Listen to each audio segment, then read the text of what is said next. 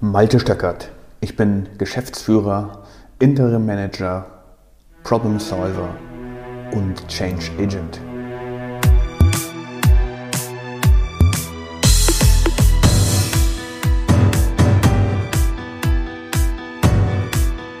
Vertrauen ist gut, Kontrolle ist besser. Ich vertraue nicht. Ich vertraue nicht darauf, was andere Leute machen. Ich vertraue nicht auf die Ergebnisse, die sie produzieren. Ich vertraue nicht darauf, dass ich die Ergebnisse in Zeit bekomme. Ich vertraue schlicht und ergreifend nicht darauf, dass es funktioniert. Das ist einfach aus der Vergangenheit heraus so entstanden, denn ich bekomme immer wieder Arbeitsresultate, die nicht gut genug sind. Kennst du das? Immer muss ich nachbessern.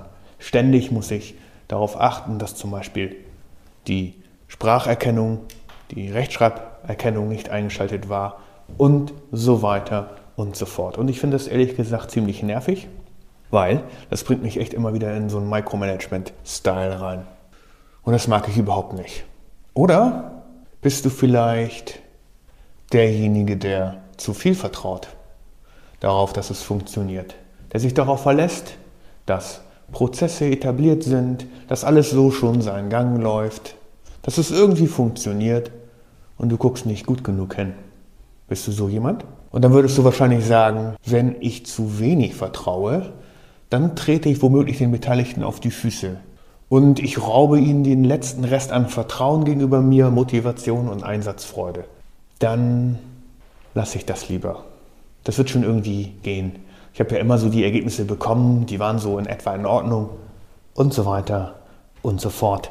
Das sind dann sicherlich eher die Geschichten, die du dir erzählst. Also auf der einen Seite derjenige, der alles kontrolliert, Micromanagement-Style macht und auch immer wieder auf die Finger klopft. Oder auf der anderen Seite derjenige, der zu viel vertraut und der eigentlich nicht genug, gut genug hinschaut und dem dann auch immer wieder die Sachen wie feiner Sand zwischen den Händen darin rieseln. Ich habe schon beides gemacht. Ich jetzt. Malte Stöckert. Und ich habe mit beiden gute und auch schlechte Erfahrungen gemacht. Das ist echt ein Dilemma. Und dann habe ich mir gesagt, okay, dann lasse ich es doch gleich. Ich mache lieber überhaupt nichts. Dann kann noch nichts weiter passieren. Also, ich kontrolliere weder zu hart und stehe den Leuten auch nicht auf den Füßen oder auf den Zehen, noch vertraue ich zu sehr darauf, dass es schon irgendwie funktioniert, sondern ich mache einfach so weiter und tue so, als wäre alles in Ordnung. Aber dann müsste ich ja den Status quo akzeptieren. Dann müsste ich akzeptieren, dass es entweder nicht so ganz richtig gut läuft und auch nicht so ganz korrekt ausgeführt wird und ich deswegen auch natürlich nicht so die ganz astreinen Resultate bekomme, die ich mir so wünsche. Will ich das? Und das war die entscheidende Frage. Will ich das tief in meinem Inneren? Und die Antwort ist nein. Ich will das nicht. Es ist doch inakzeptabel, einen Zustand zu akzeptieren, einen Zustand hinzunehmen, der nur 80 Prozent ausmacht und eben nicht 100 Prozent. Ja, jetzt werden wieder die Pareto-Analytiker kommen, die sagen, 80 Prozent ist doch gut, wenn du nur 20 Prozent Aufwand gebracht hast und so weiter. Aber nein, in mir steckt ein Qualitäterherz und dieses Qualitäterherz, das strebt zu diesen 100 Prozent. Und das sollten wir alle tun in unserer Gesellschaft aus meiner Sicht. Das tun, sollten wir in jeder Organisationseinheit, in jedem Team tun. Wir sollten bereit sein, 100 Prozent zu geben in jeder Situation. Wie denn sonst soll irgendetwas besser werden? Wie denn sonst können wir unseren Obrigen, können wir unseren Politikern, können wir der Gesellschaft sagen, wir müssen besser werden, wir können so nicht mehr weitermachen. Und wir sehen es ja tagtäglich, wenn wir uns umschauen in der Politik, dass es immer nur noch um Verwalten geht, es geht immer nur noch darum, Nebelkerzen zu werfen, es geht immer nur noch darum, Machterhalt zu betreiben. So werden wir definitiv nicht besser. Und vielleicht begegnet dir das auch in deinem Team oder in deiner Abteilung, in der, Nachbarabteilung oder in deinem Unternehmen.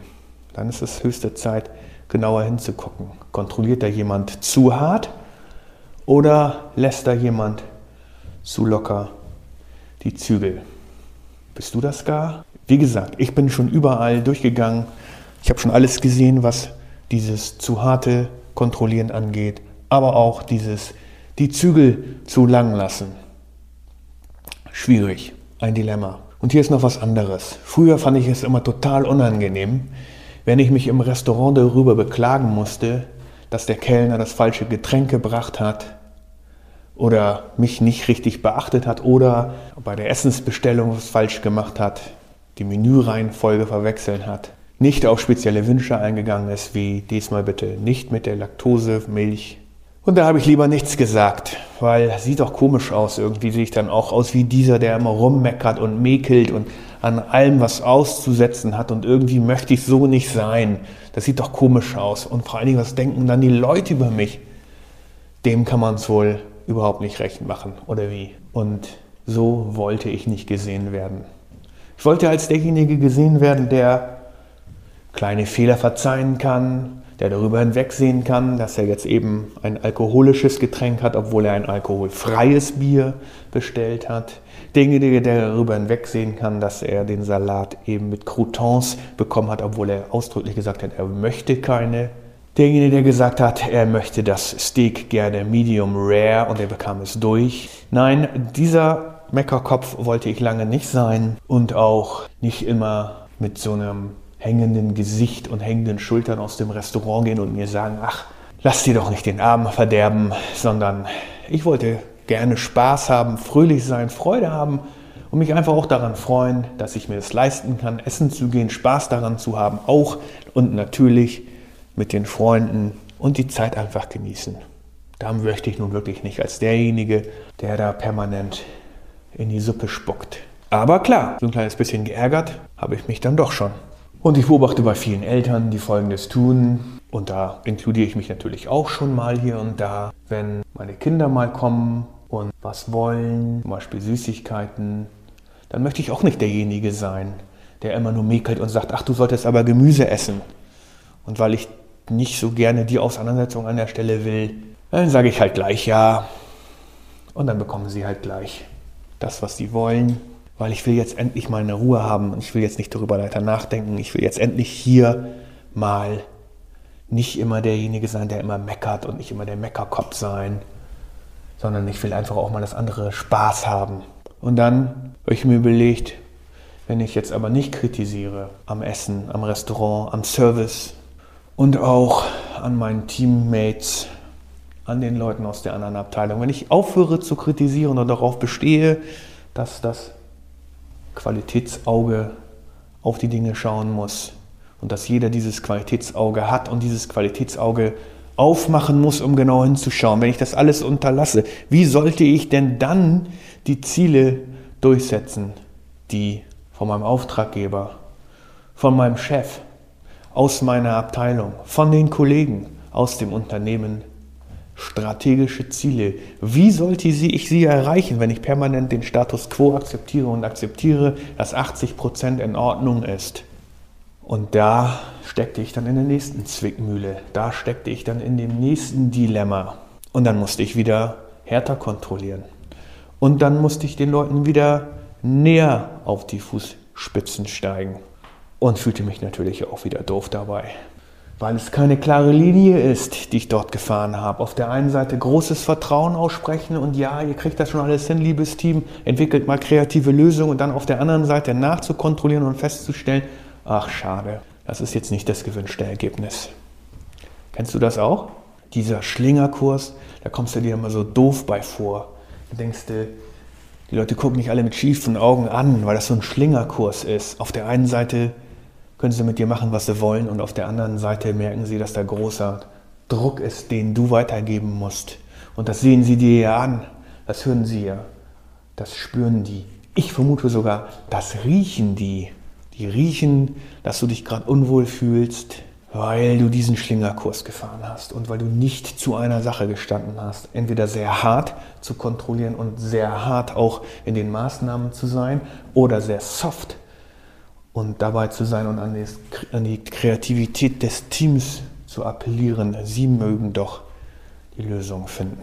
Entweder es zerrinnt dir wie der feine Sand am Strand durch die Finger oder aber es ist so ätzend, wie auf eine Stahlwand mit dem Hammer zu hauen.